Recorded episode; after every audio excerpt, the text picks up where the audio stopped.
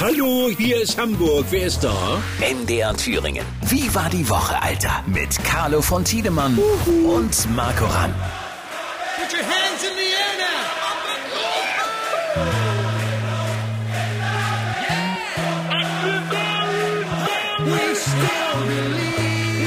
Was für eine schöne EM, oder?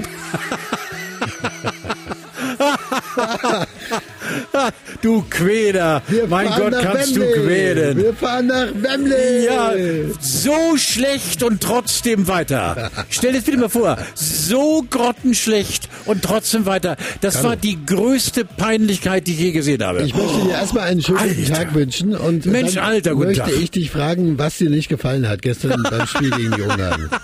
Alles. Alles war unterirdisch. Es war alles, wir waren schon dreimal draußen. Es war ein Nervenkrimi, wie ich ihn selten erlebt habe. Und die vier großen Gs. Gosens, Gnabry, Gündogan, alle Note 6, Ende vorbei, nie wieder Fußball. Der einzige Goretzka, der hat es rausgerissen und sonst, Alter, Pfeife rauchen, aus vorbei. Warte mal, ich möchte dir bitte meine Lieblingsszene von gestern Abend vorspielen. Hör zu. Deutschland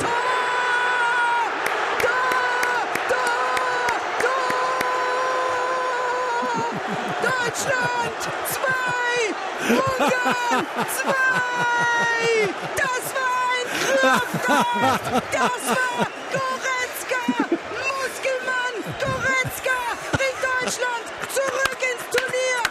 Wann hast du das letzte Wer war Mal... denn, wer war das denn? Das war die Kollegin vom Hörfunk. Und, Ach ja. Ja, und die hat, es, Donnerwetter. die hat es, wie ich finde, gut gemacht. Allerdings, Ja.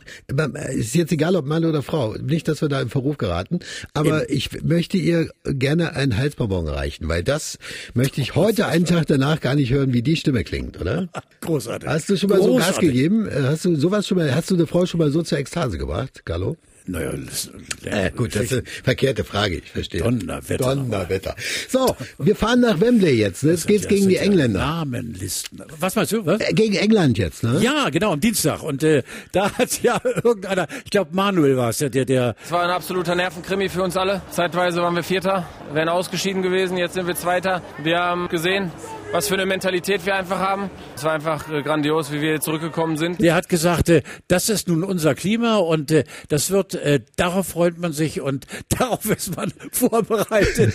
Das ist alles so geil. Aber du- da ist man vorbereitet. Ich möchte nur mal ganz kurz noch mal in Erinnerung rufen, es ging gestern nicht nur um Fußball, sondern es ging ja auch darum, dass alles in Regenbogenfarben sein Ja, sollte. ja, genau, so Und der Manuel, du hast ihn ja gerade angesprochen, der ist ja, also der hat immer diese Kapitänsbinde in Regenbogenfarben. Mhm. Dein Statement dazu und dann kommt meins dazu. Also ich find's toll, äh, obwohl das Thema ja eigentlich bei jedem vernünftig denkenden Menschen schon lange durchgesagt sein musste, dass man sich eben gegen Menschen wendet, die wie Herr Orban, dieser dieser Verbrecher, äh, wirklich Menschen, die anders in ihrer Sexualität sind, eben wegsperrt und verfolgt und und das ist unfassbar. Also ich fand das eine tolle Geste, äh, toll.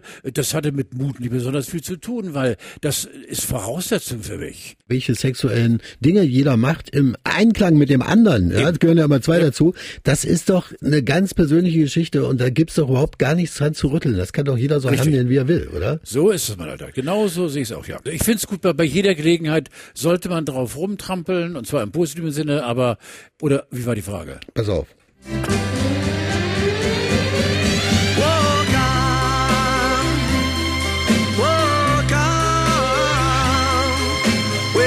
Erkennst du die? Das ist eine ganz berühmte Band natürlich.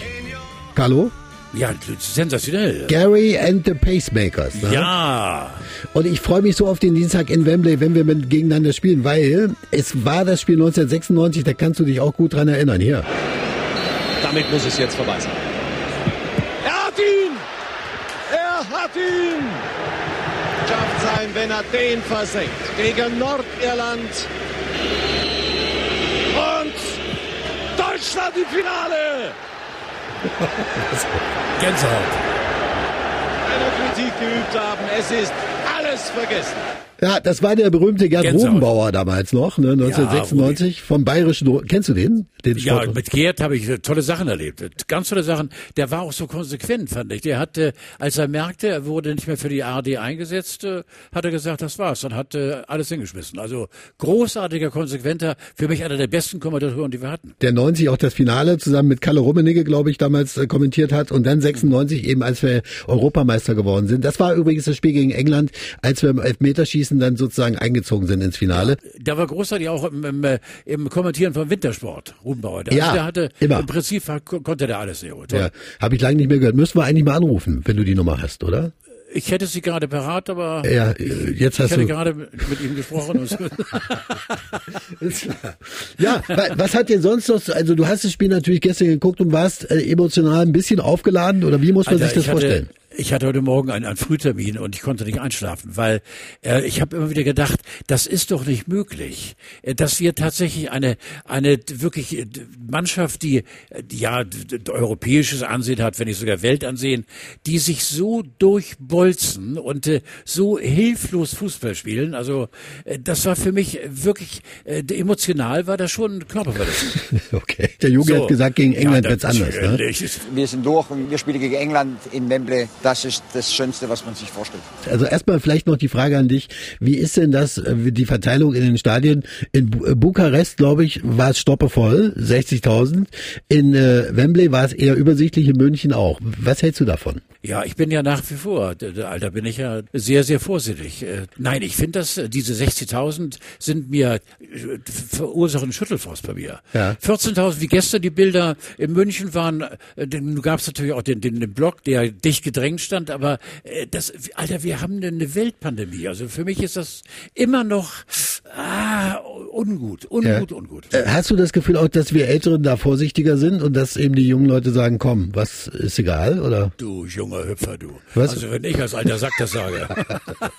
als heißer Kreis, Alter. Ich glaube einfach, dass es äh, eine Übervorsicht, die in uns gewachsen ist und wenn die Jugend dann, gar, was ich doch verstehen kann, verdammt normal. Mhm. Aber sie dürfen noch nicht feiern wie früher. Sie Mhm. dürfen es nicht. Mhm. Also insofern sind wir Alten, glaube ich, nicht altklug, sondern übervorsichtig und vielleicht sagt man eines Tages, gut, dass die Alten das gesagt haben. Mhm. Manchmal erinnerst du mich so ein bisschen, wenn ich dich höre, an den Jogi Löw.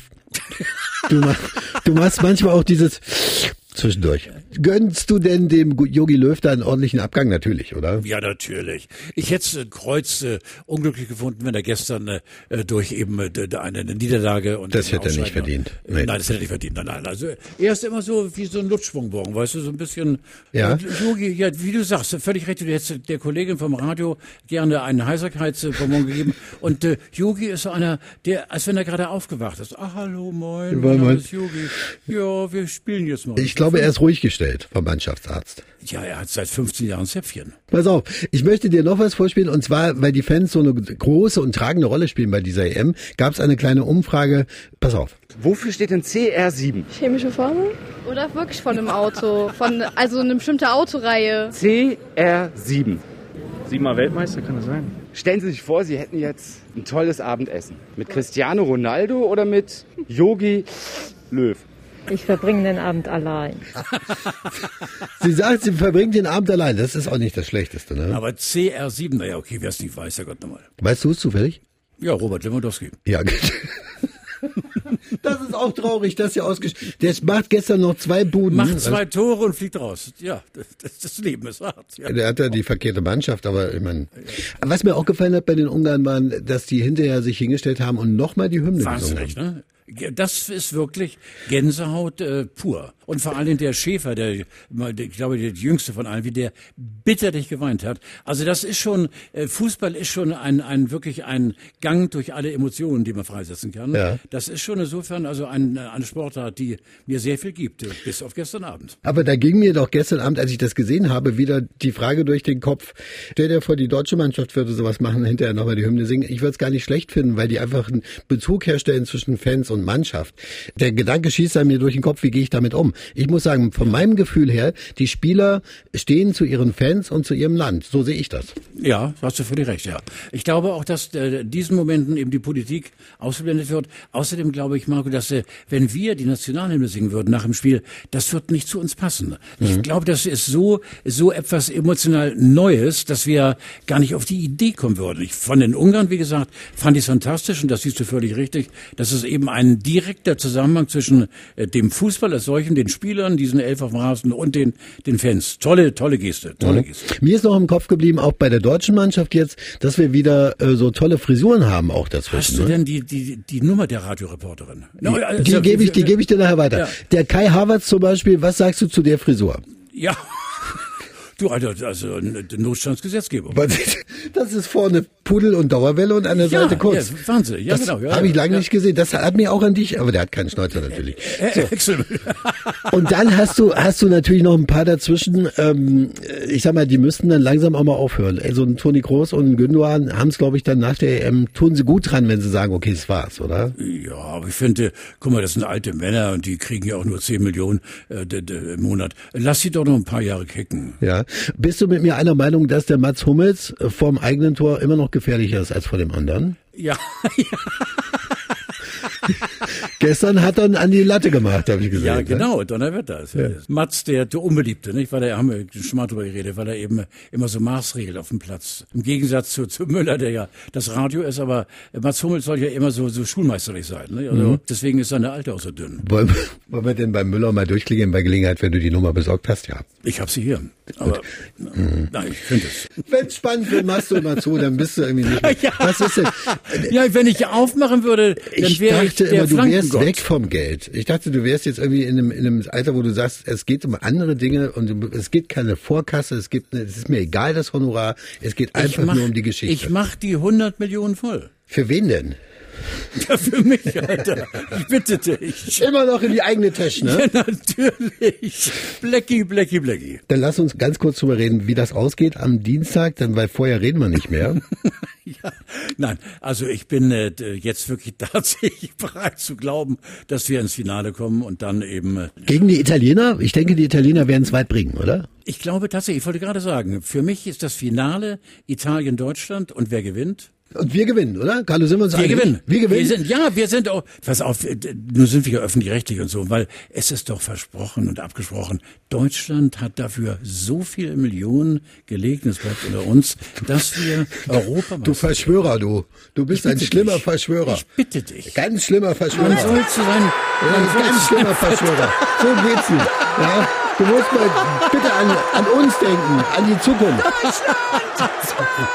Donnerwetter. Handynummer, Handynummer. Versuch das mal nachzumachen. Das ist nämlich nicht so Nein, einfach. nein, ich könnte es auf eine andere Art. Donnerwetter. Carlo, schönes Wochenende. Wir hören uns. Schöne Grüße in die Runde. Tschüss mal, Alter. Danke. Ciao. Jupp, jupp, jupp, jupp, jupp, jupp. Wie war die Woche? Alter. Mit Carlo von Tiedemann. MDR Thüringen. Das Radio. So geil.